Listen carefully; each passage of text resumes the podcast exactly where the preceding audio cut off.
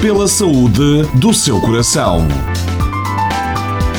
Com o professor Dr. Luís Martins. Olá, continuando a nossa divagação e os nossos conceitos acerca da obesidade, eu deveria chamar a atenção que o peso corporal é regulado por diversos mecanismos fisiológicos que contrabalançam o equilíbrio entre o fornecimento e o consumo de energia pelos fatores que aumentam ou diminuem a nossa balança energética. De um lado temos o consumo, essencialmente a atividade física, do outro temos o aporte, ou seja, o fornecimento, que são a alimentação. O crescimento incessante da industrialização dos países e da urbanização, ou seja, da tendência às pessoas se fixarem em zonas urbanas, abandonando os ambientes rurais, a nível mundial, provocaram duas importantes alterações a nível do peso corporal da espécie humana. Em primeiro, a taxa de automatização das tarefas, tanto no trabalho como em causa, conduziram a uma enorme redução da atividade física e a uma diminuição do consumo de energia. E em segundo lugar, a transição alimentar de alimentação rural para alimentação urbana contribuiu muito para a alteração dos nossos padrões alimentares, ou seja, o desequilíbrio entre o aporte e o consumo de energia cada vez se agravou mais, condicionando aumento da obesidade. O aumento progressivo da energia média consumida pelos adultos nos países desenvolvidos e em vias de desenvolvimento particularmente na forma de alimentos muito ricos em gorduras saturadas e hidratos de carbono, tem sido evocada como uma causa potencial para a crescente pandemia da obesidade.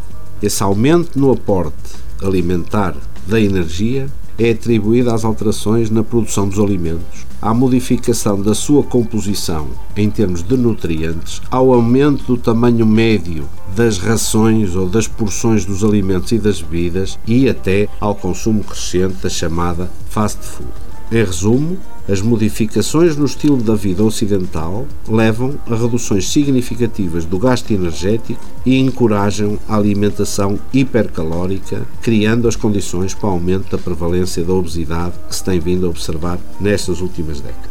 A cessação tabágica também tem sido relacionada com o aumento da prevalência da obesidade.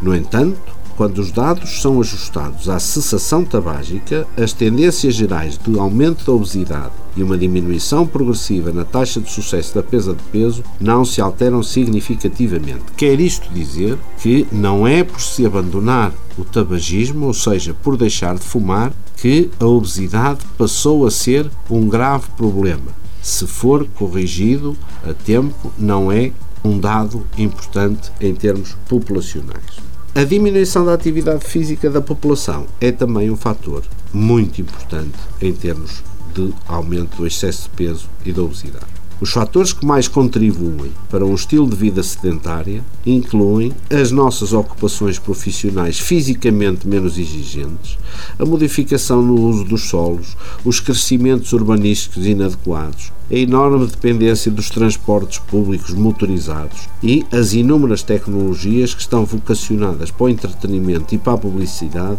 com realce para a televisão, para a internet, para os videojogos, que as pessoas passam a introduzir no seu dia a dia em detrimento de uma atividade física que iria aumentar o gasto energético.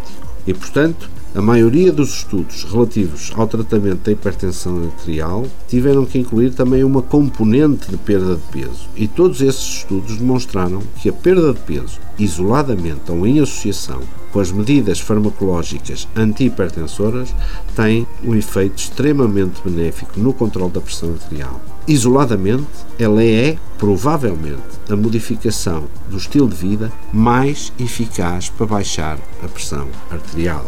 A diminuição do peso corporal excessivo diminui decididamente o risco de termos um evento cardiovascular a curto, médio prazo. Até em termos metabólicos, temos imensas melhorias.